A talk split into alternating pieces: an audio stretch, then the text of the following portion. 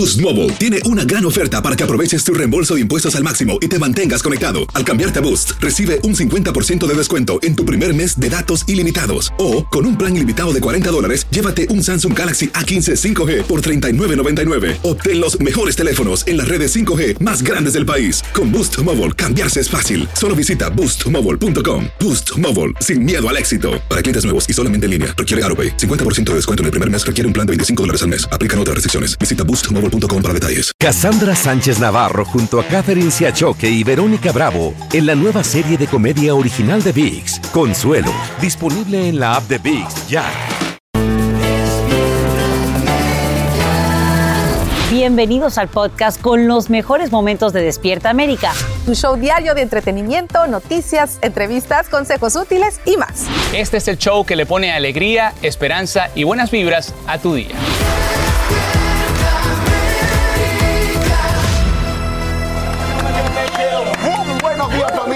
Despierta América. Gracias por otro amanecer junto a nosotros. Bienvenidos. Bueno, seguimos con nuestro propósito de ayudarlos a que este 2022 logren su mejor versión. Claro que sí. Y bueno, para eso, señores, hay que soñar en grande. Y el día de hoy, nuestra mentora en neuroabundancia, Claudia Donoso, ella viene a ofrecernos pues esos consejos que estoy segura todos muchachos vamos a agradecer. Muy bien. Y oye, parece que fue ayer. Mela, la mela. Ay, Dios, mío. ¿Te acuerdas cuando quería llegar a Hollywood? No sin antes seducir a Eugenio Derbez. O sea, pidiéndole chamba y aparte seduciéndole. Menos mal que fue algo que pasó. Son los viejos trucos que hace Mela para llegar a Hollywood. Exactamente. Bueno, ya lo saben, la invitación está hecha. Solo te invitamos a que nos acompañes en las próximas horas. Así es, pero las noticias han estado muy agitadas, así que vamos contigo, Sacha, para que nos informes. Claro que sí. Quiero contarles que justo hoy que el presidente Biden cumple su primer año de gobierno, sufre un duro revés. Es que en horas de la noche el Senado no pasa este proyecto de ley sobre el derecho al voto. Y además, ya les vamos a ampliar qué es lo que deciden. Y también esta mañana hay reacciones encontradas a las declaraciones del mandatario durante la rueda de prensa por el primer aniversario precisamente de su llegada a la Casa Blanca. Por más de una hora y media, el mandatario enumera presuntos logros de su administración y responde a preguntas sobre la pandemia, inflación, así como el plan de gasto social, derecho al voto y crisis con Rusia. Vamos en vivo hasta Washington, D.C. con Edwin Pitti para conocer, por supuesto, las reacciones. Edwin, muy buenos días. ¿Qué tal, Sacha? Muy buenos días. Una conferencia de prensa bastante larga donde el mandatario habló de todo un poco, pero por supuesto inició hablando de la situación que enfrenta el país con la pandemia, con COVID-19.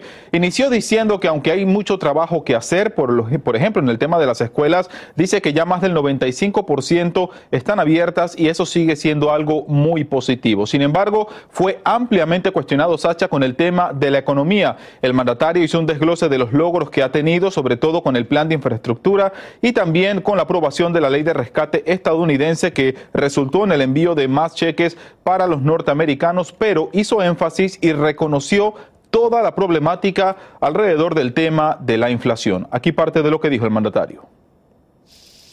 We have faced some of the biggest challenges that we've ever faced in this country these past few years. Challenges to our public health, challenges to our economy, but we're getting through it. And not only are we getting through it, we're laying the foundation for a future where America wins the 21st century by creating jobs at a record pace. Now we need to get inflation under control. La realidad, Sacha, es que gran parte de la agenda política de Biden sigue estancada en el Senado. Vamos a verlo en pantalla. Estamos hablando de varias reformas, iniciando con la reforma electoral, seguido por la reforma migratoria, también la reforma policial, el control de armas de fuego, un tema muy controversial, y también la ley de gasto social. Precisamente hablando de eso, Sacha, ese paquete de 1.75 billones de dólares, el mandatario dice que a lo mejor la van a dividir en varias partes para que pueda ser aprobado, ya que eso ha causado mucha controversia y división política dentro del Senado. Sacha. Ahora bien, Edwin, hay que destacar que el mandatario pues contestó decenas de preguntas, sin duda en su conferencia de prensa más larga hasta la fecha, pero ¿Qué dijo en concreto sobre inmigración? Ya nos estás adelantando que pues la reforma migratoria está estancada. Totalmente, Sacha. El mandatario se enfocó más en el hecho que cuando fue vicepresidente viajó mucho a Sudamérica y sobre todo a la zona centroamericana en el Triángulo Norte y dijo que actualmente él mantiene una comunicación constante con todos los mandatarios del Triángulo Norte, sobre todo para monitorear los miles de millones de dólares que Estados Unidos ha inyectado a la región para encontrar soluciones a la problemática y evitar que más personas incurran en ese camino peligroso hacia la frontera entre Estados Unidos y México. Una respuesta bastante genérica que no tiene contenta a los activistas, pero eso fue lo que dijo en su primera conferencia de prensa del año. Vuelvo contigo, Sacha. Edwin Pitti, te agradecemos por brindarnos estos detalles en vivo desde Washington, D.C. Y en instantes analizamos todo lo que se dijo en esta rueda de prensa, así también los logros, fracasos y retos de este primer año de gobierno de Biden con un analista demócrata y uno republicano.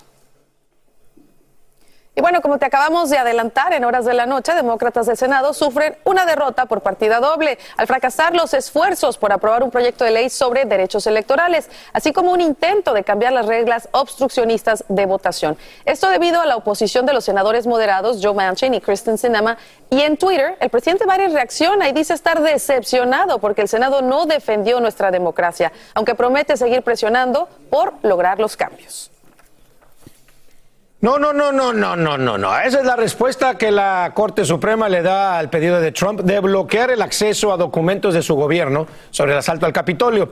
El expresidente pretendía evitar la divulgación de cierta información alegando razones de seguridad nacional.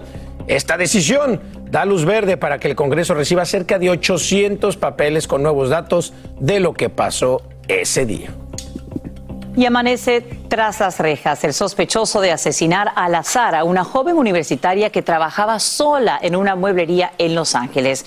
Quiero que lo veas en pantalla. Su nombre es Sean Laval Smith. Tiene un largo historial de arrestos tanto en California como en las Carolinas y hasta ahora está acusado de quitarle la vida con un cuchillo a ella, a Brianna Cooper, de solo 24 años. En vivo desde Los Ángeles, Romy de Frías también tiene un nuevo video que muestra lo que hizo este hombre minutos después del crimen. Romy, muéstranos. Así es, muy buenos días, Sasha. Y bueno, fue precisamente aquí la policía de Pasadena que realizó el arresto de este individuo a solamente algunas cuadras de aquí.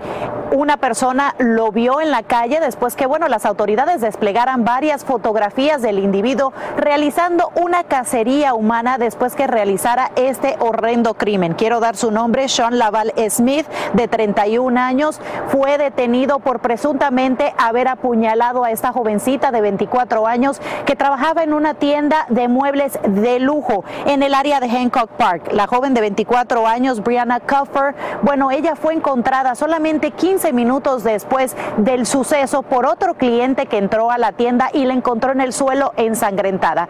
Mientras tanto, este individuo sin ningún remordimiento, dicen las autoridades, entró a una tienda de 7-Eleven, aquí tenemos las imágenes, donde él está tranquilamente comprando por algunos minutos. Este video lo usaron las autoridades para poder localizarlo. Fue precisamente el video que le dieron eh, a los medios eh, de prensa y que muchas personas vieron y mediante estas imágenes pudo una persona eh, verlo en una esquina de esta ciudad de Pasadena. El hombre tiene un largo historial criminal, pero ahora enfrenta fuertes cargos por este crimen. Eso es todo el informe que te tengo desde Pasadena, California. Romy de Frías, regreso con ustedes al estudio. Muy buenos días. Agradecemos, Romy, por brindarnos esta nueva información en vivo.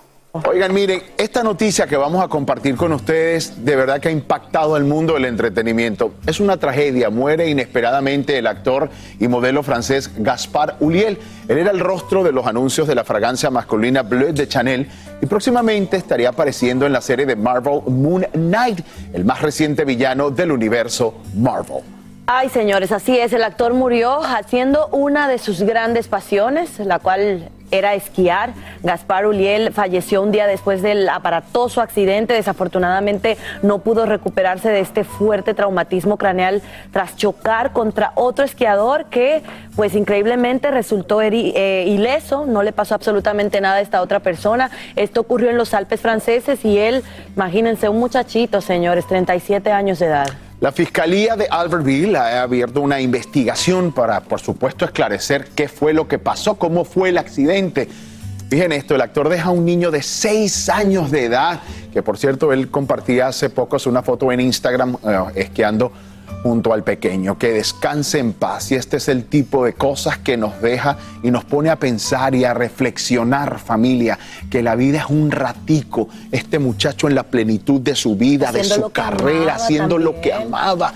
Y tú dices, Dios mío, qué increíble. Yo es así, es una tragedia. No, a vivir cada momento, porque siempre lo decimos, lo que tenemos es el ahora, el presente, pero bueno, lo recordamos por todo lo bueno y lo bonito que hizo. Así Gracias por seguir con nosotros en Despierta América. Y debajo de la mesa solo hay libros, pero nosotros les vamos a presentar algo que tiene que ver con Sofía Vergara Villesi. Yo creo que es una de las mujeres más bellas que yo he visto en mi vida, pero ahora no la van a reconocer.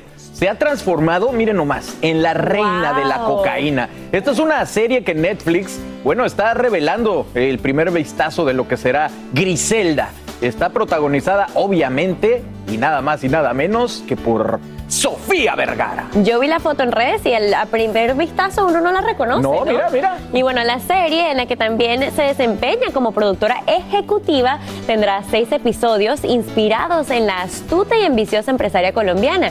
Giselda Blanco, quien creó uno de los carteles más rentables de la historia.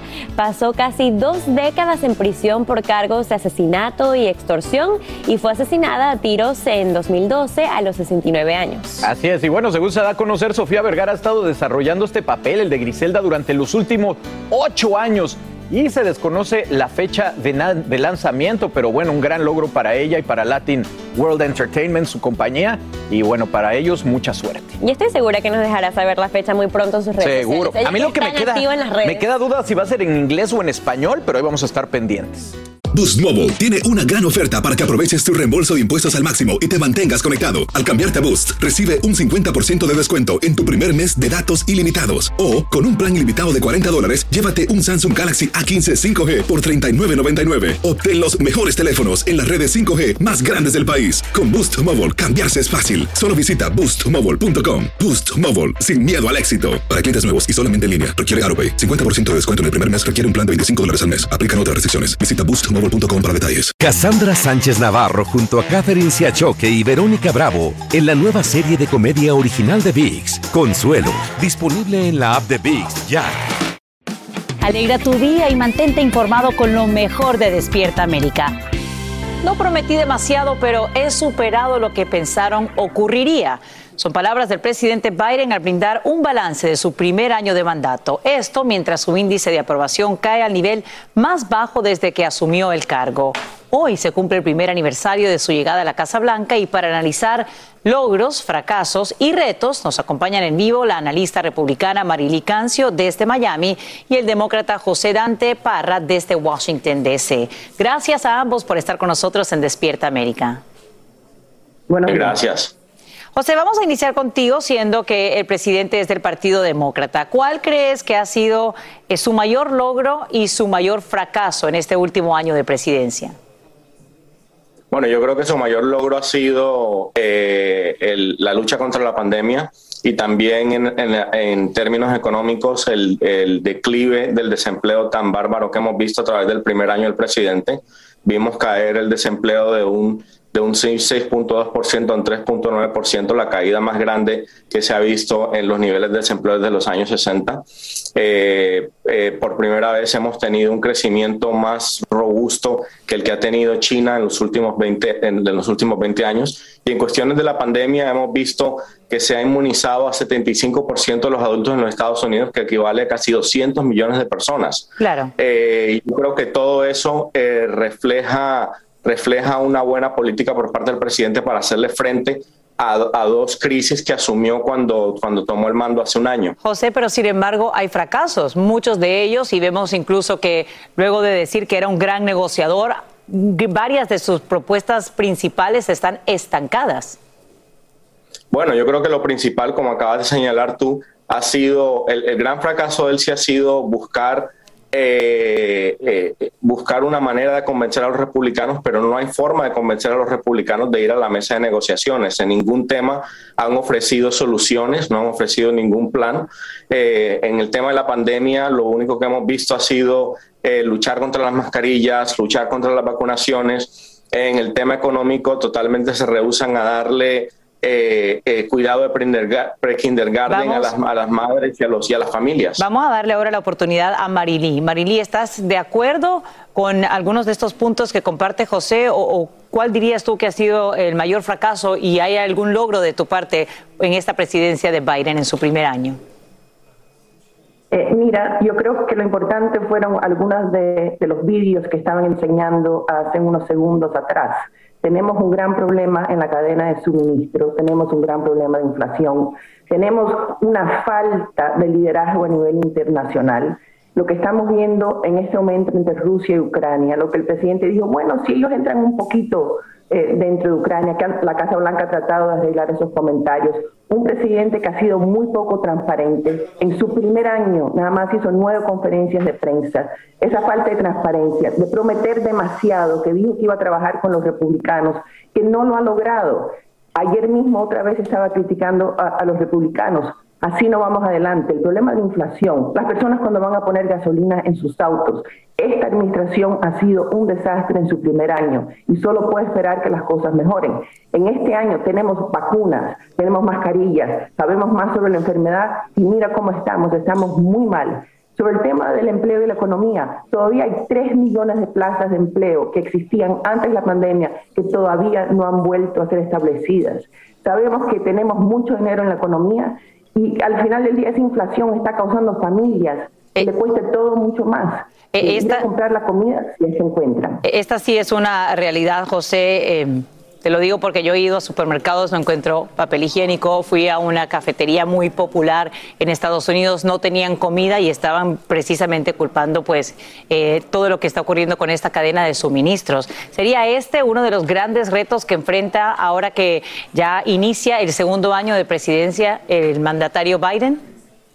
Bueno, primero que todo hay que, hay que recalcar una cosa que el problema que tenemos de inflación en este momento no es un problema que se limita a los Estados Unidos, es un problema a nivel global. Y esto tiene que ver con que la pandemia causó que cayeran y cerraran cantidad de fábricas alrededor del mundo. Entonces, hasta que esas fábricas en China, en el suroeste de Asia, no vuelvan a abrir, no vamos a tener problemas con eh, obtener esa cadena de suministros como la habíamos tenido antes de la pandemia.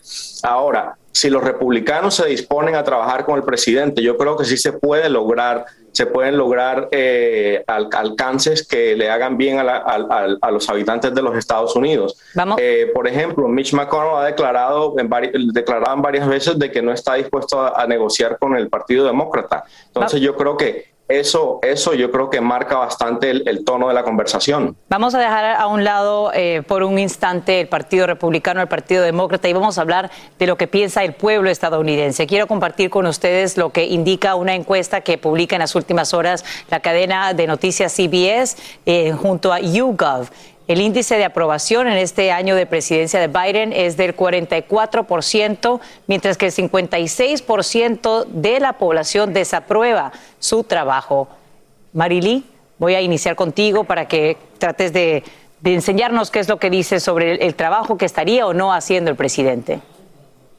Mira, yo creo que esos números son muy generosos, porque Funitiac tenía la aprobación a 33% el día de ayer y yo creo que las personas no están contentas con la administración del presidente Biden. Les puede caer bien el presidente Biden, ser una buena persona, pero al final del día lo que vimos ayer en esa larga conferencia de prensa es una persona que no está enseñando transparencia, no está cumpliendo con lo prometido. Y las personas sencillamente no tienen que ser políticos de ningún partido, tienen que ir a llenar su tanque de gasolina, tienen que ir al supermercado a buscar las cosas, ver cuánto le cuesta a una familia cuatro personas son más de 3 mil dólares más que le han aumentado los gastos y los sueldos no han aumentado a ese nivel. y José, eh, quiero ahora darte a ti eh, la oportunidad de poner en contexto estos números, pero también voy a, mostrar lo que indica este sondeo con respecto al trabajo que estaría haciendo el presidente Biden en el tema de inmigración. Únicamente el 36% aprueba este manejo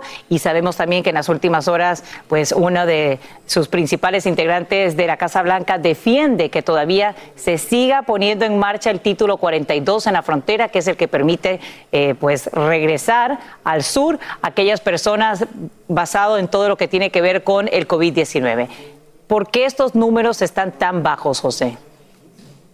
Bueno, primero que todo, yo creo que sí tienen que ver con el, con el nivel de inflación, que les recuerdo nuevamente, es un, es un fenómeno global.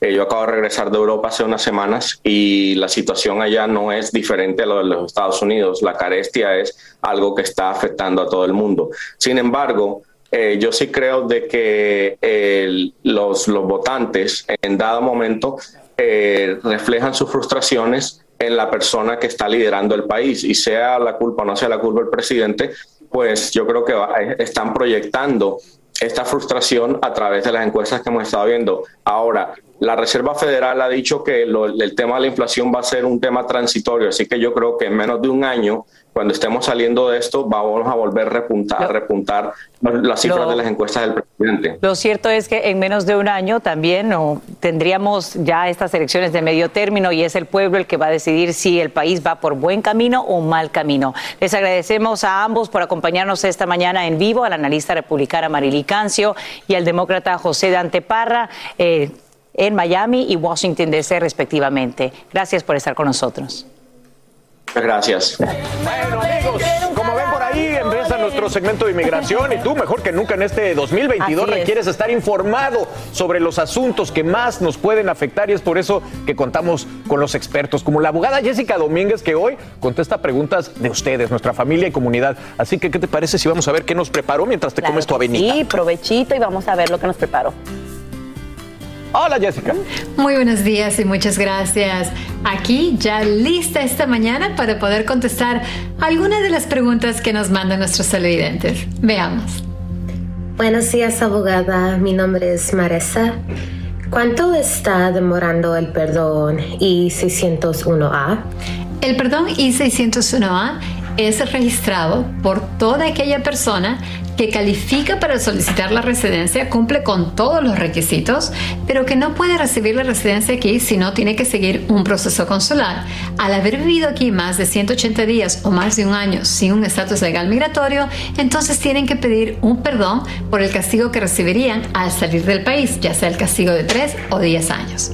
Los familiares que los ayudan a calificar para este perdón son cónyuges y padres que sean residentes o ciudadanos estadounidenses. En este momento, Marisa, el Servicio de Migración y Ciudadanía nos dice que se está demorando más o menos de dos años y medio hasta un poquito más de tres años en procesar estos perdones. Así que tenemos que continuar teniendo paciencia y al menos enfocarnos en el hecho que por ahora estas familias continúan unidas aquí, en lugar de como era antes. Las personas tenían que salir a su cita consular y esperar años fuera del país hasta que sus perdones sean aprobados para poder regresar a los Estados Unidos legalmente. Ahora nos vamos con la próxima pregunta. Hola abogada, mi nombre es Julie. ¿Por qué se está demorando tanto que llegue la cita en Ciudad Juárez? Julie, no solamente en Ciudad Juárez, pero en todos los consulados y embajadas americanas del mundo hay un gran atraso para agendar citas debido a que por la pandemia, por más de un año, no pudieron atender al mismo número de personas que habían estado atendiendo por muchísimos años. Por lo tanto, en estos momentos se puede demorar de un año y medio hasta dos años para recibir una cita. Tenemos que continuar teniendo paciencia. Vámonos con la próxima pregunta. Buenos días, abogada. Mi nombre es Manuel. ¿Cuánto dura la petición de un ciudadano hacia su hermano? Manuel, la petición familiar en sí tarda solamente algunos años en aprobar, pero el hermano, para poder solicitar la residencia, tiene que esperar que una fecha de prioridad esté vigente. Debido a que estas peticiones pertenecen a la cuarta categoría, en estos momentos un hermano que es de México tiene que esperar de 22 a 24 años, más o menos, para tener una fecha de prioridad vigente. Si su hermano es de otro país que no es México, de otro país de habla hispana, la espera es de más o menos 14 a 16 años. Suena como mucho tiempo, pero si ustedes les preguntan a aquellos familiares de las historias que les hemos presentado, ellos les dirían que aunque han tenido que esperar décadas para finalmente cumplir su sueño, sí valió la pena la espera y sí vale la pena registrar esa solicitud de petición familiar para sus hermanos. Ahora regreso con ustedes al estudio. Gracias, abogada. De verdad que bueno que la tenemos y que todas ustedes, eh, familia querida, puedan hacer las preguntas eh, que necesitan para, no sé, arreglar su estatus o tener alguna dirección en este proceso migratorio, cualquiera que sea que usted esté enfrentando. Así que gracias a la abogada por eso. Gracias. Información es poder y ustedes tomen la acción necesaria para que no nos separen. Total. Boost Mobile tiene una gran oferta para que aproveches tu reembolso de impuestos al máximo y te mantengas conectado. Al cambiarte a Boost, recibe un 50% de descuento en tu primer mes de datos ilimitados. O, con un plan ilimitado de 40 dólares, llévate un Samsung Galaxy A15 5G por $39.99. Obtén los mejores teléfonos en las redes 5G más grandes del país. Con Boost Mobile, cambiarse es fácil. Solo visita boostmobile.com. Boost Mobile, sin miedo al éxito. Para clientes nuevos y solamente en línea, requiere AroPay. 50% de descuento en el primer mes requiere un plan de 25 dólares al mes. Aplican otras restricciones. Visita boostmobile.com para detalles. Cassandra Sánchez Navarro junto a Catherine Siachoque y Verónica Bravo en la nueva serie de comedia original de VIX, Consuelo, disponible en la app de VIX ya. Hola, yo soy Carla Martínez. Estás escuchando el podcast de Despierta América. Claro que sí, después, después de Despierta América, se toman ustedes su descanso con su cafecito, pero ahora quiero contarles lo siguiente. Esta mañana, pues se dividen las reacciones a la rueda de prensa que ofrece el presidente Biden, en la que defiende los presuntos logros de su primer año en el cargo. Lo hace justo cuando además sufre un duro revés porque en el Senado no avanza el proyecto de ley sobre el derecho al voto. Durante casi dos horas en la conferencia, el mandatario se refiere a temas como la inflación y la pandemia justo mientras se desploma el índice de aprobación y algunos de estos proyectos claves, como el que les acabo de mencionar, pues estanquen en el Congreso. Vamos en vivo hasta Washington DC con Edwin Pitti, quien tiene los nuevos detalles. Edwin, buenos días. Muy buenos días, Sacha. Definitivamente una conferencia de prensa bastante larga donde el mandatario, a pesar que aceptó que hay mucho trabajo que hacer, hizo alarde de varios de sus logros, entre ellos el plan de infraestructura y también el plan de rescate estadounidense. Escuchemos parte de lo que dijo el presidente. We have faced some of the biggest challenges that we've ever faced in this country these past few years. Challenges to our public health, challenges to our economy. But we're getting through it. And not only are we getting through it, we're laying the foundation for future where America wins the 21st century by creating jobs at a record pace. Now we need to get inflation under control. Sacha, y precisamente porque a la fecha todavía Biden no ha cumplido con la promesa de una reforma migratoria y porque el tema no se tocó a profundidad en esta conferencia de prensa, le han llovido un sinnúmero de críticas al respecto, entre ellos varios activistas. Por supuesto, la respuesta estuvo a cargo del secretario de Educación, Miguel Cardona. Esto fue lo que dijo. Yo me recuerdo el año pasado cuando llegué, eh, la situación era muy, muy difícil, muy diferente. No, no hubo respeto a los latinos. Ah, del presidente anterior. Ahora tenemos un presidente, presidente que está trabajando para los latinos. Eh, por ejemplo, yo soy uno de cuatro en el gabinete ah, que somos latinos.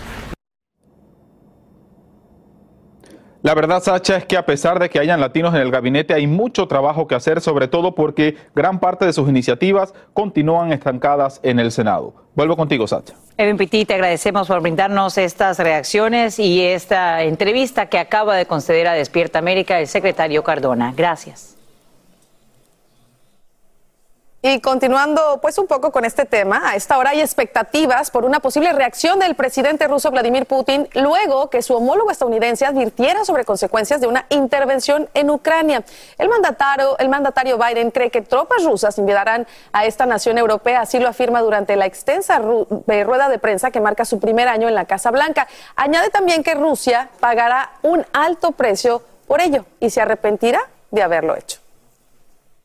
Y prepárate para más frío, sí, caramba. Esta misma semana otra tormenta invernal golpea a varios estados del país. Atención, estamos hablando de Nueva York, Nueva Jersey, Virginia, las Carolinas y Texas. En este último, autoridades se preparan desde ya para una lluvia helada que caerá hoy mismo en horas de la noche. En vivo desde Kerrville, en Texas, Antonio Guillena nos dice cuál es la gran preocupación. Adelante, Antonio, cuídate del frío. Muy buenos días, ¿cómo están todos ustedes? Ah, feliz día ya a todos ustedes allá por Miami. Ese cafecito del que estaban hablando me lo deberían enviar por eh, rapidísimo porque está bastante frío en este momento aquí el frente que está entrando al estado de Texas. Estamos en 28 grados, la eh, temperatura es 28 grados, el aire está soplando a más de 20 millas por hora y eso hace que estemos sintiendo posiblemente en los 20, 22 grados. Afortunadamente podemos decirles lo siguiente, no estamos pasando lo que se eh, registró aquí en el estado de Texas el año pasado en el mes de febrero con esa terrible onda gélida que duró varios días y que dejó a su paso 246 personas ah, sin vida y se convirtió en su momento en lo que fue el peor desastre económico en el estado de Texas. En este momento las temperaturas sí van a bajar el grado de congelación, pero muy posiblemente será un solo día, posiblemente hasta el día de mañana. Afortunadamente no está cayendo lluvia, los caminos están secos en este momento. Principalmente lo más importante es que continúa abierto la carretera interestatal número 10, que es la que eh, conecta precisamente de este a oeste a todo el país vamos a otro tema, porque queremos que este 2022 logre ser tu mejor que nunca. Y para eso es muy importante desarrollar hábitos y pensamientos que atraen dinero y abundancia. Para decirnos cómo nos conectamos, pues aquí está con Claudia Donoso, mentora de Neuroabundancia. Y estamos listos porque queremos que este 2022 sea lo máximo. Buenos días, Claudia, ¿cómo estás? Hola Carla, buenos días, un placer estar con ustedes. Ah, yo feliz de saludarte. A ver, vamos a comenzar porque muchas personas, Claudia, se preguntan, ¿cómo hago para traer dinero en este 2022 si en el 2021 me fue re mal? ¿Cuál es esa clave para romper el comportamiento del pasado ahora que comenzamos un nuevo año? Bueno, el poder personal, es decir, yo trabajo reprogramación mental para cambiar creencias y lo más importante es entender que uno no atrae dinero, el dinero es consecuencia de que yo soy una persona atractiva para crear relaciones, tener ideas, ser creativo y desde ahí va a ser una consecuencia hacer dinero. Así que se construye la conexión con la riqueza, no es algo que atraes. Ah, mira Entonces, si quieres clave. A ver, adelante, adelante. No, no, no. Y si quieres, bueno, claves y cómo hacerlo, lo principal es controlar tus recursos, saber cuánto ganas y cuánto sale constantemente. Si no controlo mi dinero aquí dentro de mi mente, no puedo controlarlo fuera de mí. Lo segundo es trabajar tu merecimiento, entender que si yo no siento que soy un gran merecedor de cosas de buena calidad en su momento, de manera organizada, yo no puedo tener abundancia. Y lo tercero es entender que yo puedo crear riqueza. Cuando yo entiendo cómo monetizo lo que sé, mi trabajo, mi conocimiento, mi experiencia, mis asesorías, es trabajar, es emprender, es invertir. Pero yo tengo que tener una gran conexión conmigo mismo y mi merecimiento. Me encanta eso de que merecemos, todos merecemos ser felices y tener abundancia en todos los sentidos, ¿no? De salud, de amor, de, dinero, de trabajo. Ahora, para buscar, por ejemplo, pareja, las personas se ponen en forma, comen saludable, mantienen hábitos y rutinas para sentirse bien. En cuanto a la abundancia, deberíamos hacer lo mismo, enfocarnos y cambiar ese chip mental que a veces nos bloquea y nos aleja de nuestros sueños. Pero, ¿cómo lo logramos? Bueno, empezar por lo más sencillo, que es tu vocabulario. Yo no puedo tener vocabulario de la casita, el carrito, el trabajito, el proyectico, el besito, el placercito y luego tener abundancia. Empecemos a hablar en grande. Mi proyecto, mis relaciones, mis amistades, mi disfrute. Hablemos en grande. Usemos palabras que nos conecten con nuestra grandeza y con el merecer. Y lo segundo es demostrarlo en cosas pequeñas. Es decir, demuéstrate a ti que mereces calidad. Tienes una taza que tiene un pedacito roto, bótala y quédate con una taza que tenga buena calidad. Demuéstrate a ti que mereces cosas buenas. Oye, me encanta eso. Ahora, hay muchas cosas que nos desconectan de la abundancia. ¿Qué deberíamos evitar, Claudia? Bueno, fundamental, tomar decisiones baratas. Te invita una amiga a comer y tú no quieres ir, no vayas te vas a leer un libro porque te lo regalaron, pero el libro no te gusta, no te lo leas. No podemos tener abundancia tomando decisiones baratas, en cosas pequeñas. Lo otro es tener una vida retadora, pero una vida muy retadora agobia el cerebro. Mi especialidad es la neuroabundancia. Pero una vida demasiado fácil también abruma el cerebro. Es decir, necesitamos retos que nos estimulen y que nos consumamos en cantidades pequeñas. Y lo tercero fundamental es confiar en las personas. Porque el dinero no viene de la barriga de un canguro, el dinero viene de nuestra conexión con otras personas. Si yo no confío en la gente, si siempre estoy esperando lo malo, yo no puedo hacer riqueza. Así que a confiar en nosotros y a confiar en el otro también. Oye, ahora que hablas de las personas, Claudia, creo que también un papel importante, hablando de confianza también, es la gente que nos rodea. Hay que rodearnos también de personas que nos impulsan a ser mejores, ¿no? Hay gente que nos jala para no subir y otros nos empujan para subir. Mira, somos el promedio de las cinco personas con las que más nos la pasamos. Si yo quiero saber cuánto ganas tú, yo agarro a tus cinco mejores amigos, promedio cuánto ganan y sé cuánto ganas tú. Nos parecemos a la gente con la que andamos, así que sí, hay que rodearnos de gente que sea mejor que nosotros, que nos estimule y que nos recuerde que podemos. Me encanta, pues muchísimas gracias Claudia por ayudarnos a lograr ser nuestra mejor versión en este 2022.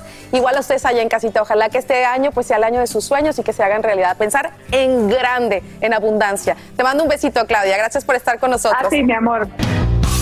Miren nada más, hoy estamos muy contentos porque esta mañana tenemos un invitado de lujo, un gran amigo de la casa. Se trata del consagrado y premiado periodista León Krause, que ya le dimos la bienvenida. Digo, no abrazo, pero bueno, te tengo que saludar, amigo mío, cosa más hermoso. extraña. De Los Ángeles para acá. Para el, para el mundo. Para el mundo. es correcto. Oye, Es qué correcto. gusto, León. 10 años sirvió a nuestra comunidad allá en Los Ángeles, que mi ex. Así ha sido es. una labor extraordinaria. Gracias. Escribiendo libros, haciendo de las tuyas. Y ahora vienes a unirte a la familia de Noticiero Nacional en las noches con Patricia y Aniot. Mira nada más. Se ven bien, ¿eh? Se ven muy bien en la edición nocturna. Felicidades. Alan, gracias. La verdad estoy muy, muy eh, ilusionado, muy emocionado, muy agradecido con, con toda la gente en Los Ángeles, mi comunidad, que sé que ve Despierta América todos los días. Eh, muy agradecido por esos 10 años en donde aprendí tantísimas, tantísimas cosas. Y bueno, traigo ese periodismo cercano a la comunidad ahora al gran equipo nacional. Hacías falta, hacías falta. Sí. Oye, felices de recibirte Sí. pues, en tu casa. Gracias. Hablabas de esa conexión que tienes con la comunidad de Los Ángeles, precisamente en tu libro La Mesa. Abriste una relación muy especial con ellos, donde pues te sentabas con, con cualquiera a platicar de la vida, de sus anécdotas, experiencias increíbles. ¿Cómo fue para ti eso? e- eso? ¿Qué- ¿De qué manera cambió tu vida? Bueno, la la definió, no solamente la cambió, la definió. Es eh, este proyecto de la mesa que comenzamos como un experimento de periodismo comunitario.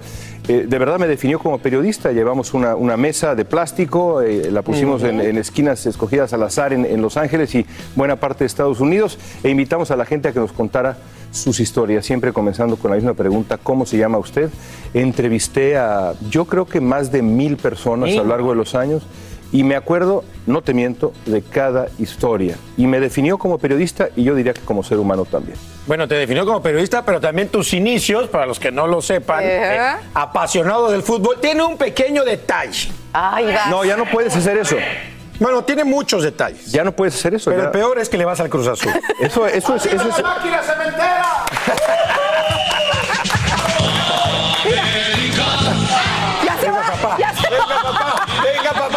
Fue un placer estar con ustedes. ¡Ay, no! Oye, empezaste Así- como así vamos a empezar. Empezaste como periodista deportivo, inclusive Sí, es correcto. de- con la selección nacional estabas empapadísimo, eran- era- estabas ahí encima de ellos. Sí, bueno.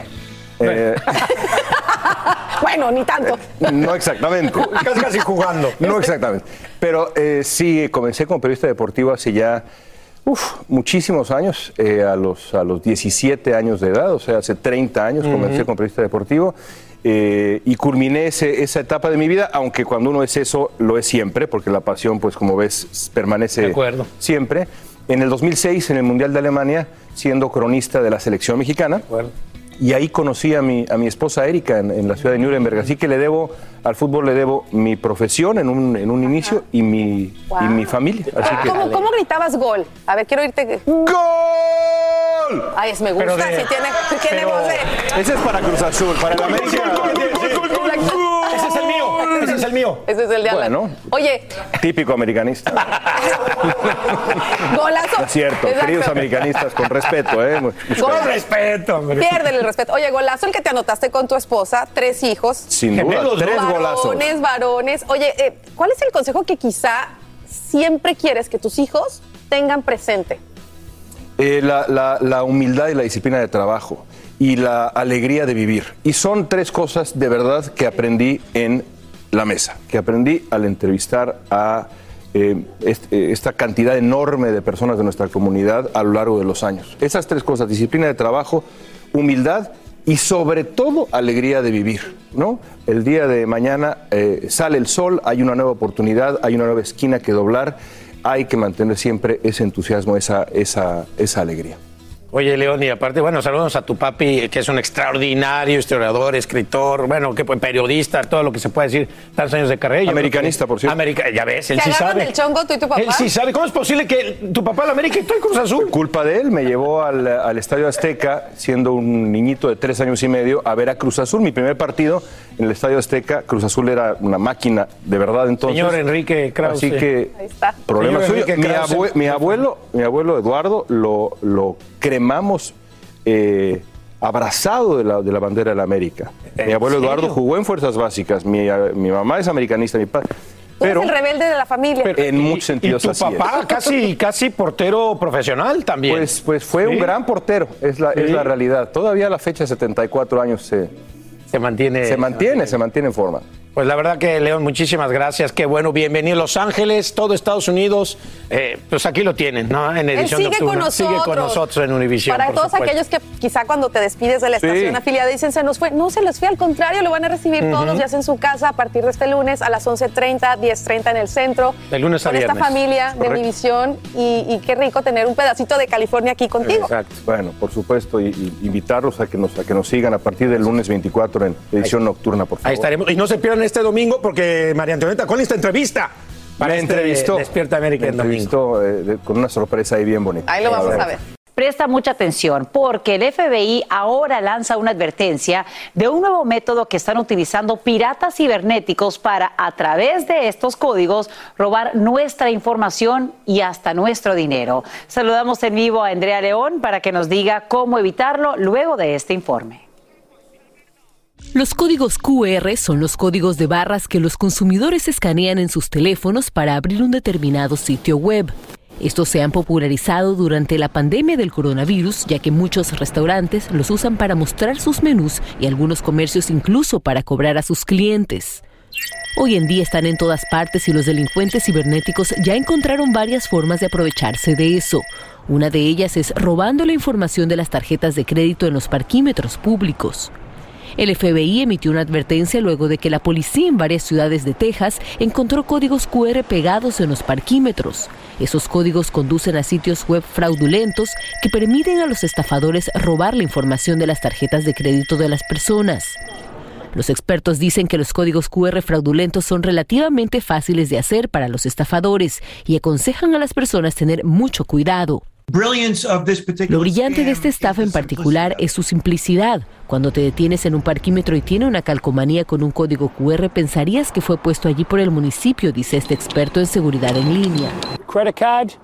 Tarjeta de crédito, dinero, monedas, la aplicación. Esta es la forma segura de pagar en un parquímetro, dice el teniente de la policía en Newton. Otras recomendaciones incluyen utilizar las tiendas de aplicaciones en sus teléfonos inteligentes en lugar de los códigos QR para descargar nuevas aplicaciones, evitar realizar cualquier pago a través de un código QR y asegurarse de que el sitio web sea legítimo. Y tanto las autoridades como los expertos coinciden en que algunas veces lo mejor no es ser tan digital, sino volver a la antigua y al momento de, por ejemplo, estacionarnos en la calle y necesitar pagar a través de un parquímetro, hacerlo usando una moneda como esta y evitar así ser víctima de robo en línea. Esta es la recomendación desde Miami, Florida. Regreso contigo al estudio, Sacha. Ya que lo estaba haciendo bien, Andrea, con las monedas. Gracias por estas recomendaciones y por ponernos en alerta. Mucho ojo con esos códigos y los que pudiesen ser fraudulentos.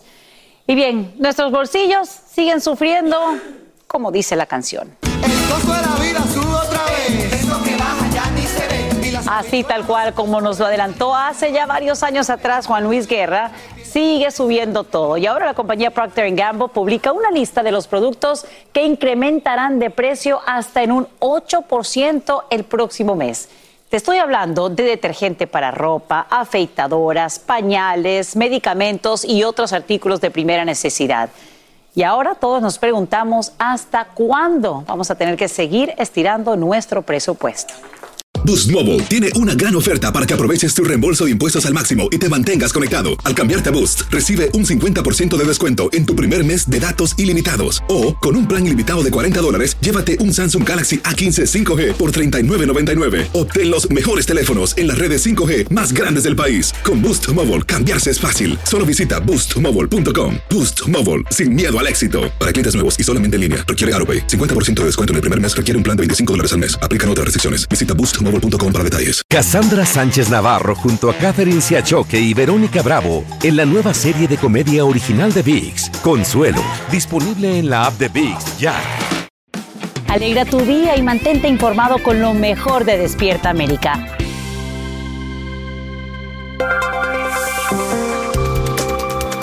Esta mañana causan sorpresa las alegaciones del Departamento de Justicia durante una audiencia en corte. Es que dicha agencia defiende una orden de la era Trump que permite expulsar a cientos de miles de migrantes sin darles la oportunidad de solicitar asilo. Se trata de la ordenanza de salud conocida como Título 42. La actual administración argumenta que la política todavía es necesaria para frenar la propagación del coronavirus. Bajo investigación del FBI está ahora mismo el congresista Henry Cuellar, demócrata por Texas. Un vocero del representante dice que coopera con la agencia federal que realiza una pesquisa autorizada por una corte tanto en su casa en Laredo como en su oficina. Cuellar ha servido al Distrito Congresional Tejano número 28 desde 2005 y no ha votado en persona en el Capitolio desde el 12 de enero de este año. Una nueva investigación revelaría que el Papa Benedicto XVI conocía sobre los abusos sexuales cometidos por sacerdotes y no castigó a los culpables. La pesquisa ordenada por la propia Iglesia Católica indica que los actos se cometieron entre 1977 y 1981. En ese momento, el antiguo Papa era conocido como el cardenal Joseph Ratzinger y ahora sería acusado de mala conducta en cuatro casos todavía no han presentado ningún cargo formal en su contra. Tenemos nuevos detalles, pues la mayoría de los casos de diplomáticos estadounidenses con misteriosos dolores de cabeza y náuseas no habrían sido víctimas de una operación organizada por agentes extranjeros. La CIA acaba de brindar una respuesta alternativa y creíble para el fenómeno bautizado como síndrome de La Habana.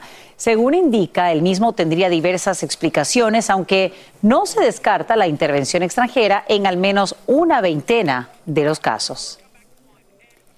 El general San Martín cumple su primera semana en el espacio. No es una broma. Así se llama el satélite argentino que ya gira en la órbita terrestre gracias a la compañía aeroespacial estadounidense SpaceX. Su misión es mejorar las comunicaciones en zonas rurales. Y no es un artefacto cualquiera te sorprenderán las dimensiones y quiénes son sus diseñadores, como nos cuenta Pablo Monsalvo. El primer mini satélite argentino de comunicaciones no fue desarrollado por científicos experimentados, sino por un grupo de estudiantes de una escuela secundaria guiados por un profesor experto en temas tecnológicos. Son satélites muy pequeños de dimensiones de 10 centímetros por 5 por 5, son dos cubos de rugby. Y con esta herramienta, muchos problemas habituales de quienes viven en zonas donde no funciona Internet tendrán una ayuda fundamental para sus trabajos y vidas cotidianas. La finalidad del satélite es dar comunicación de Internet de las cosas en los lugares donde no la hay. Para la sensorización, si yo tengo un campo donde tengo elementos de riego, puedo con esto saber qué está pasando con el riego en todo momento. Este histórico lanzamiento es solo el comienzo de un plan mucho más ambicioso. Vamos a lanzar en este año eh, seis satélites, el año que viene 16 y el próximo 90 para formar una constelación de más de 120 satélites. Todo comenzó a partir de una consulta de un profesor de esta escuela técnica a sus alumnos. Concretamente, les preguntó si querían construir un satélite y al unísono todos dijeron que sí. Fue la empresa de Elon Musk la encargada de poner el satélite en el espacio. Los alumnos habían estado en el primer Congreso de Satélites de Escocia y allí pudieron presentar este proyecto que le interesó y mucho a la gigante espacial internacional. SpaceX se interesó muchísimo en el proyecto, así que en ese momento quedamos muy en contacto, tan en contacto que terminamos obviamente lanzando con ellos. Este profesor, propietario también de una empresa tecnológica, asegura que todo el subcontinente latinoamericano está trabajando en este campo de manera individual y que él se ocupa de la integración regional. Aunque no lo crean, tengo personas trabajando también que son de Argentina, pero también de Brasil, de, de Venezuela, de Perú, y tengo advisor de México también. Fabricar un satélite cuesta aproximadamente 75 mil dólares y un importe similar poder lanzarlo al espacio. Y aunque los alumnos se mantienen en el anonimato, por ser menores de edad, explica el docente, están más que entusiasmados con lo logrado y expectantes por lo que vendrá. En Mar del Plata, Pablo Monsalvo, Univisión. Fascinante y ojalá que estos jóvenes pues también cumplan las metas que se han trazado para este 2022 como ya lo acaban de hacer con la primera. Hay más aquí en Despierta América, así que adelante. A ver, tan sonriente, tan contenta, dándole la bienvenida al doctor de todos, el doctor Juan. Buenos días. Usted sabe que aquí estamos realmente comprometidos desde hace 25 años, doctor, con llevarle la información más actualizada y, por supuesto, responder todas sus preguntas. En este caso, de salud, doctor. Así es, y vamos a enlazarnos con la doctora Dadilia Garcés, médico epidemiólogo y profesora de Miami Dade College, y con el doctor Marlo Hernández Cano, médico internista. Buenos días, doctores, ¿cómo están? Muy bien. Muy buenos días. La doctora que, por cierto, entre usted y yo, es maracucha, para que sepáis, de Maracaibo, del Zulia, en Venezuela. Un gusto saludarlos a todos. Oigan, a tu salud, usted sabe, las últimas noticias que pueden salvar su vida. Buenas noticias para padres. Se espera que la FDA revise las vacunas anti-COVID para niños menores de 5 años a partir del próximo mes. Los datos preliminares, familia, muestran que los niños de 2 a 4 años probablemente, escuche, probablemente necesitarán tres dosis para una protección completa y si este es el caso, tomará un poco más de tiempo obtener esos datos para que la FDA lo apruebe. Doctora Garcés, ¿cómo lo ves? Mira, esta es una excelente noticia, sobre todo en este momento que la variante Omicron ha sido mucho más contagiosa y ha llevado a que los niños sean afectados. La característica más importante de esta vacuna es de que va a ser tres dosis, pero también eh, la cantidad del componente activo va a ser mucho menor, que va a ser de 3 miligramos en comparación a la de adulto que es 30. Así que tenemos que esperar los resultados para que finalmente tenga la aprobación.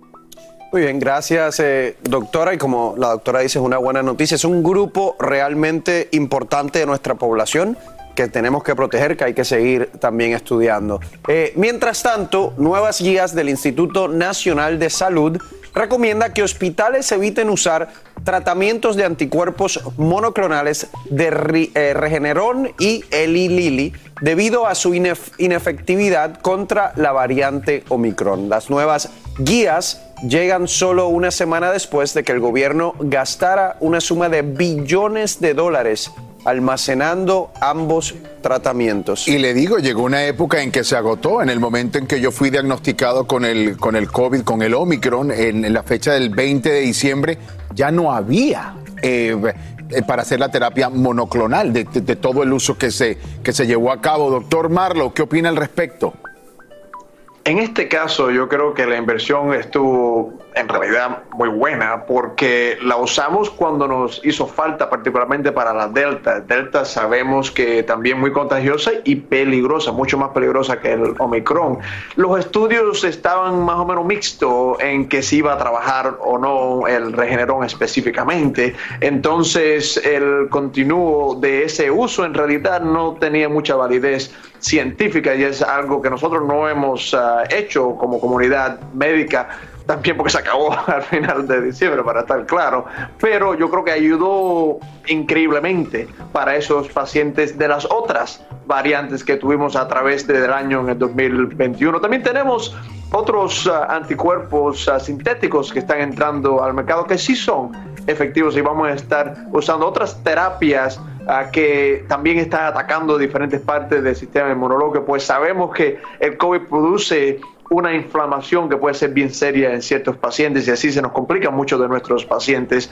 Yo creo que tenemos que seguir la data, ¿dónde nos lleva esa data? Y otra vez repito como dije ayer y dijo también el doctor Juan no hace mucho, ¿Dónde está Paxlovid? Necesitamos el antivirus. No vamos a hablar más de las cosas que ya sabemos que tienen una efectividad limitada, pues tenemos algo que sabemos que es efectivo y lo tenemos que tener en las manos los médicos ahora. Doctora Garcés, ¿qué opina usted? Yo pienso que realmente tenemos que invertir más y Desafortunadamente estamos esta teniendo... sería una gran alternativa para los pacientes de que no se cumplen. Ok, ahí volvimos a retomar la, la conexión. Por eso, mire, es importante que usted vea el programa y que se informe, porque al comienzo, cuando yo fui, me, me di positivo, todo el mundo, la terapia monoclonal, la terapia monoclonal, y no, no era necesaria, o no me iba a ser tan efectiva. Eh, hay, que, hay que aclarar, Raúl, que sí hay una terapia monoclonal que funciona en contra de Omicron y es la que está producida por la farmacéutica eh, GSK, eh, Glas- GlaxoSmithKline o GSK. Eh, esa realmente funciona. Entonces, no es que no existe una terapia monoclonal que funcione y, los- y hay muchos hospitales que la tienen. Eso es importante. Ve, usted se informa aquí. Por otro lado, señores, personas infectadas previamente con COVID estaban mejores protegidos contra la variante Delta que aquellos que solo estaban vacunados, sugiriendo que la inmunidad natural era un escudo más potente que vacunas contra la variante. Eso dijeron los oficiales de la salud de California y Nueva York. La protección contra Delta fue más alta entre personas que estaban vacunadas y habían sobrevivido a una infección previa de COVID y la más baja entre personas que nunca habían sido infectadas o vacunadas. Doctora Garcés, eso encontró el estudio. Mira, es, es algo de que hemos conversado ya varias veces aquí en el programa. Las vacunas funcionan y el hecho de que te enfermes va a contribuir a que tu inmunidad funcione mucho mejor. Así de que no hay que infectarse, no hay que cometer el error que han hecho muchas personas, inclusive famosas, de tratar de infectarse para crear la inmunidad natural. Es la combinación de las dos cosas lo que puede llegar a protegerte más y esto solo fue efectivo con la variante Delta. No hay estudios con la variante Omicron. Muy bien. Es, es- es interesante porque ese estudio, hay muchas personas, Raúl, que cuando van a leer esta noticia o escuchan esta noticia, una de las cosas que van a decir es, bueno, se los dije, si a mí me dio el Delta, ¿por qué me están molestando para que me vacune? ¿Entiendes? Entonces, algo que tiene que entender es que la protección, si usted le dio Delta y luego se vacuna, es súper alta. Es mayor que cualquier otra persona en la población. Pero esa es una de esas noticias que si no leen bien, la pueden malinterpretar si lo único que está leyendo es el título. El título nada más. Y hay muchas personas que hacen eso. Eso no quiere decir que no se debe vacunar, ¿ok? Así es. Quiero concluir con esta rápidamente porque es muy interesante. Seis meses después de contraer COVID-19, 1.6 millones de personas en este país todavía no puede oler ni saborear comida. Aunque todavía no se sabe exactamente la causa, los científicos piensan que tienen que ver con daños en las células que protegen las neuronas olfativas. Un locus genético cerca de dos genes olfativos está asociado con la pérdida del olfato y el sabor inducido por el COVID. Así que esto ¿Qué va a pasar? ¿No lo van a poder recuperar definitivamente? ¿Qué, qué- qué van a hacer? Eh, doctor Marlo. Bueno, Primero, esa cifra me parece increíblemente exagerada. Pues nosotros hemos tratado ya miles de pacientes con COVID y si tenemos cinco que todavía tienen algún tipo de residuo de no oler o no poder te- tener ese sabor normal, eso sería mucho. Primero, esa cifra me parece un poco elevada. Segundo, yo creo que va a regresar y que hay terapias que hemos hablado en el pasado y no hay que preocuparnos porque no hemos tenido todavía ese caso que definitivamente tiene esas complicaciones de por largo plazo. Y quizás aunque no quiero de ninguna manera a- a- hacer un, chiste o nada, pero quizás nos ayude un poco con esa epidemia de obesidad que tenemos nosotros. Sí, es verdad que este estudio 1.2 millones, es increíble. No lo tenemos 1.2 millones, no se me preocupe, mi gente. Los que tienen ese tipo de problema, es algo que es bien molestoso. Hable con su neurólogo, hable con su médico para hacerle varias otras pruebas. Hay otras causas también, hay alergia, hay congestión, hay muchas cosas que pueden estar causando y tiene tratamiento. Yo entiendo lo que usted dice, la parte del chiste, porque hubo mucha gente que perdió el gusto y solamente la ansiedad por poseer el virus le dio por comérselo absolutamente todo. Muchísimas gracias, quédense ahí, nosotros tenemos que ir a una pausa y al regresar Aquí hablamos sin rollo ni rodeo. Sin rollo ni rodeos. Todo lo que pasa en el mundo del entretenimiento lo encuentras en el podcast de Despierta América. Sin rollo. Bueno, por lo menos podemos decir que es constante en sus convicciones, porque de verdad, todo por una foto polémica. Ahí la están viendo. El tenista en un avión con la máscara colgada de una oreja, totalmente desafiando pues, las reglas. El campeón del tenis se fue el domingo de Australia después de que la justicia rechazara su recurso contra su deportación ordenada por el gobierno, que consideró que el tenista representaba un riesgo para la salud. Creo que obviamente lo es, por no haberse vacunado contra el COVID-19. Y bueno, la pregunta si está mandando un mensaje diciendo a mí no me importa todo lo que está pasando con esta pandemia. Este, Marce, para ser una figura de, carácter mundial con millones de fanáticos y seguidores, creo que debería ser un poco más eh, consciente, ¿no? Eh, sí, no, y lo han tachado, por supuesto, de egoísta, que es una persona que está pensando exclusivamente en los derechos individuales y no colectivos. Pero ¿saben qué es lo más irónico de todo esto? Que cuando sucede lo de esta máscara, por otro lado, se publica, además de fuente bastante segura, que acaba de comprar el 80% de un laboratorio danés que se llama Quanti BioRes y es un laboratorio que está estudiando medicinas en contra del COVID-19. Entonces uno dice, pero qué irónica esta situación, ¿no? Una cosa y la otra, este comportamiento y sin embargo saliendo a decir que está comprando este laboratorio, ¿no? No sé si es un tema mediático, un tema de qué, pero a mí sí me parece bastante contradictorio. Bueno, pero al final de cuentas, a lo mejor contra de la ciencia. creen las medicinas y no en las máscaras, pero de todas maneras, un muy mal ejemplo, Carla o en la vacuna, porque si no me equivoco, la controversia aquí fue también con el tema de la vacuna. Entonces, y el haber mentido de que al parecer sí le había dado COVID, había estado en España y mintió. Se quedó con las ganas de poder obtener un nuevo título gracias a, a estas mentiras. Ahí fue deportado. A mí sí yo tengo que decir, yo soy bien despistada y yo le quiero dar el beneficio de la duda. Él está bien metido, se ve que está bien metido como en su lectura y hay veces que uno en algún momento como que te la quitaste para cualquier cosa y, y no sé, de repente le quiero dar el beneficio de la duda a Djokovic en este momento porque se supone que cuando uno está en un avión es obligatorio ponérsela. Creo que fue un momento de despiste y este pasajero y este pasajero eh, muy oportunamente lo agarró de una. Ah. En algún momento, y se lo digo porque me pasó, en algún momento estaba en un avión, me la quité en un momento, me puse a hacer otra cosa, me despisté y me percaté que no la tenía. Pero con las mentiras que tiró Monse y todo, de verdad que no queda nada bien. Me gustaría también jugar abogado del diablo y darle el beneficio de la duda, pero este hombre ya tiene estos precedentes. Parece ser que no le importa, le está dando toda la razón a las autoridades australianas que le negaron la visa y por lo mismo, parece que no le importa, parece un niño que lo acaban de regañar y que va haciendo un berrinche, una pataleta, no le gustó, no le importa nada. Yo también estaría haciendo un berrinche porque se le fue de las manos casi 3 millones de dólares, que era el premio de, la Copa de Australia. Es mucho dinero, Anita, ¿quién no hace corajes así?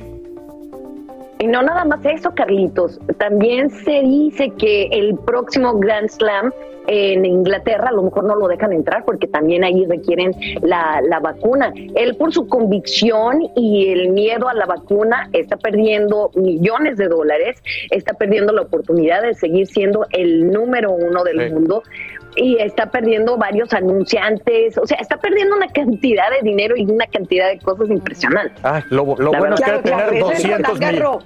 Claro, hay tener 200 millones de dólares. Que de pronto no se puede entrar nuevamente a este campeonato en París, que es donde se supone que, él tiene ganas de entrar, pero que le están poniendo también un poco de, inquietud a su llegada a Francia, si pues es que para que vean, Para que vean lo que pasa cuando tienes la cuenta de banco tan llena que te vale sombrilla todo lo demás. Qué bueno, bueno, pues ahí está. Usted si lo sigue, pues escríbale y dígale lo que tiene. Y bueno, este video los va a poner a pensar la próxima vez que le den un besito a su pareja, porque en TikTok este video tiene miles de vistas por la manera en que una mujer confiesa que descubrió que su futuro esposo le era infiel y por eso se ha hecho viral. The moment I should have known my ex fiance was cheating on me was the moment he started kissing me differently.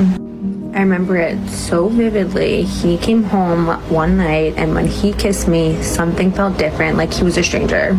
I asked him about it. He told me I was being paranoid, of course, and I was looking for reasons to get mad at him. But I should have known better because you don't just wake up one day and start kissing differently. Your kissing style doesn't change. Your kissing style only changes when you're kissing a different person. Tu estilo de besar solo besa cuando besas a alguien más. ¿Qué tal por un besito? ay. ¿Quién se identifica con esta persona? ¿Mujer o hombre? eh? Porque la verdad, ¿ustedes qué creen? Monse, ¿crees que es posible descubrir esa infidelidad por un cambio en el beso? Sí, y miren, eso se llama tu gut feeling, o sea, ese instinto, ese sexto sentido que tenemos las mujeres mejor pulido que ustedes los hombres. Y yo creo que no solo se trata de un beso, sino la manera en que él se empieza a vestir, cuida más de su apariencia, está yendo al gimnasio, se, toma perfuma. selfies y ni siquiera la sube a sus redes sociales, Se compra un cambia de perfume. O sea, son tantas cositas que uno ya empieza a ver esas diferencias. Me ha pasado, yo creo que a muchas y muchos nos han pasado. Todos estamos cuernudos acá. Pues la, la cosa es de que ese, ese beso, esa energía a uno le da, le da como que le, le abre la mente y uno empieza que ya con el celular a revisar hasta que llega a la verdad. Tristemente pareces una experta en el tema. Vamos a Ay, ver qué. Venga, Anita, ¿qué opinas de esto? Yo estoy de acuerdo. Yo sí he tenido experiencias en que sientes diferente a la persona y hay algo raro. Hay algo rarito ahí. Acuérdate, hace mucho tiempo las canciones que oía mi mamá, oíamos edades, y era la de Y tu beso huele a leña de otro beso. ¿Se acuerdan de esa canción de Mocedades? Es Bueno, ahí está. Y otra también, la doña decía, oye, ¿quieres encontrarle algo a tu marido a tu pareja? Pues empiézalo a investigar. Si no Sí, quieres sí. encontrar nada, Cierto. pues no le investigues, porque de seguro si le vas a buscar y escarbar, vas a encontrar algo. Bueno, Mm, había una, había una canción, Sí, Marce, no de Cher que decía It's in your kiss, está en el secreto. Está en el beso. Es que un beso es una cosa muy importante en la vida y es un acto bastante íntimo. Así que yo sí creo que se puede sentir si una persona está o no. No sé si poniendo, como dice Monse, los cuernos totalmente, pero, pero sí puedes sentir que hay diferencia en una persona de cómo te besa un día, cómo te besa el otro, o cómo tiene una intimidad un día y cómo la tiene al otro. Es posible. Así que yo creo que también hace parte también de la intuición y no solo de la mujer, de los hombres también. Lo malo, lo malo de la intuición, mi Marce, o no sé qué opinas tú, Carla, es que con el TikTok la intuición como que le echas gasolina y de repente todo mundo va a estar checándole el beso hoy al marido y a la novia. Yo, a mí lo que me encanta de esta chica es que ella está practicando mindfulness, o sea, ella está muy consciente a la hora de besar a su marido, conoce sus técnicas, conoce todo. Yo sí estoy de acuerdo con Monse que, y con la chica, ¿verdad? Que ese, ese instinto que uno tiene de, de- de cuando algo no está bien, siempre hay que escucharlo, siempre hay que, hay que investigar.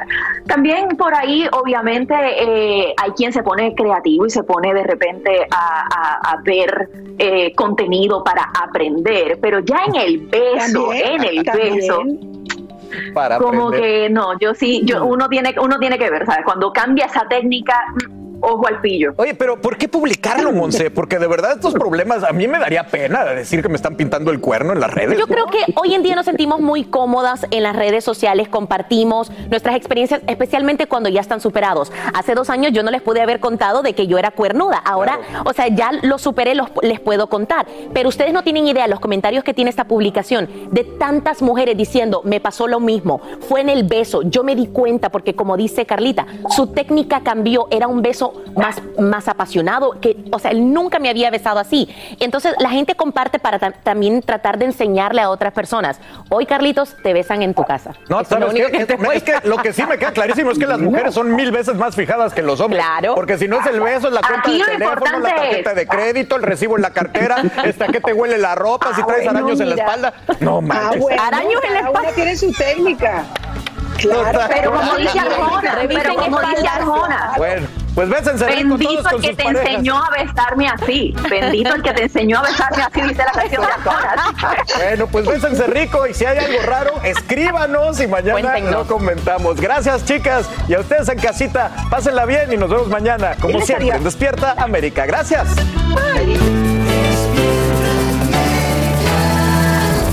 Así termina el episodio de hoy del podcast de Despierta América. Síguenos en Euforia, compártelo con otros, públicalo en redes sociales y déjanos una reseña. Como siempre, gracias por escucharnos.